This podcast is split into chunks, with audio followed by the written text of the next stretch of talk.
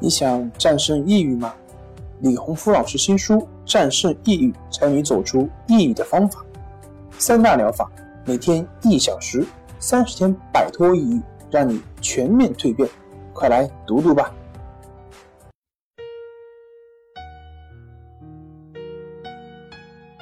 病友的深夜独白，你能看到自己的影子。你在说，在听。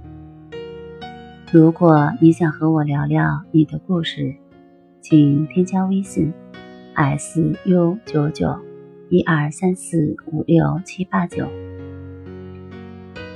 大家好，欢迎来到重塑心灵，我是心理咨询师曹春霞。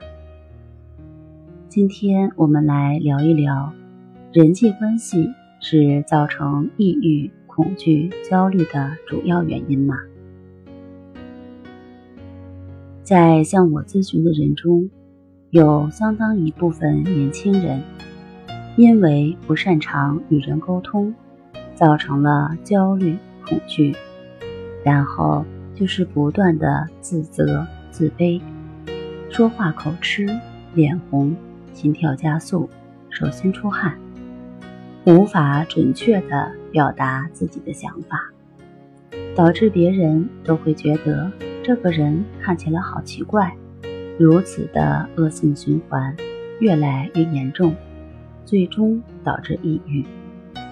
小凯就是这样的情况。他说自己从小比较内向，不爱说话，当时年纪小，也没感觉这样有什么不好。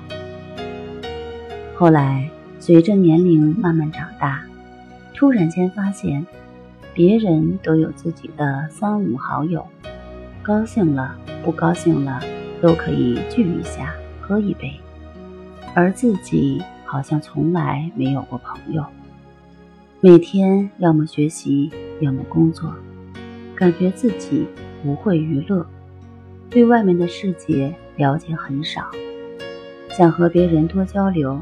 但又不知道和别人说什么，感觉自己与别人沟通存在障碍，而从小和女生接触就比较少，导致现在和女生说话时还不敢看对方的眼睛，容易脸红、心跳加速。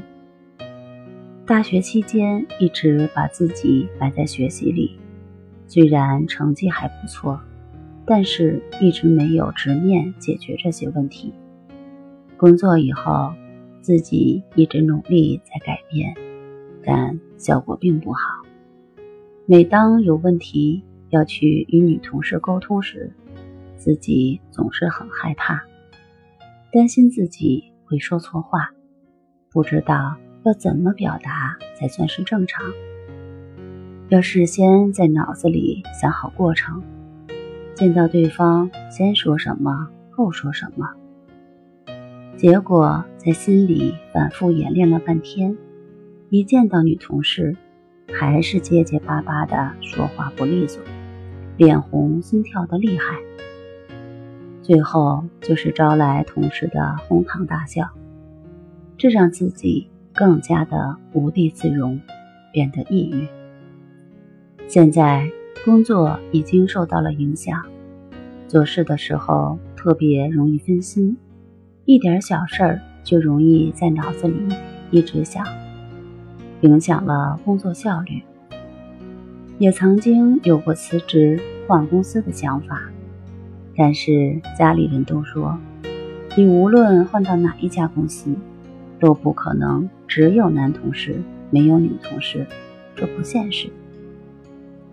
他感觉自己看不到希望，情绪很低落。从表面上看，小凯的抑郁是由人际关系造成的，但这也只是表面而已。其深层的原因还是由于从小积累的不健康的思维模式。如果不改变原来的思维模式，只是单纯的去改变人际关系，消除症状，那么当这个症状消除了，还会出现其他方面的问题，还是会造成抑郁、焦虑和恐惧。而从心理方面进行调整，进行根本的改变，才是一劳永逸的方法。你觉得呢？好啦，今天就和大家分享到这儿，那我们下期节目再见。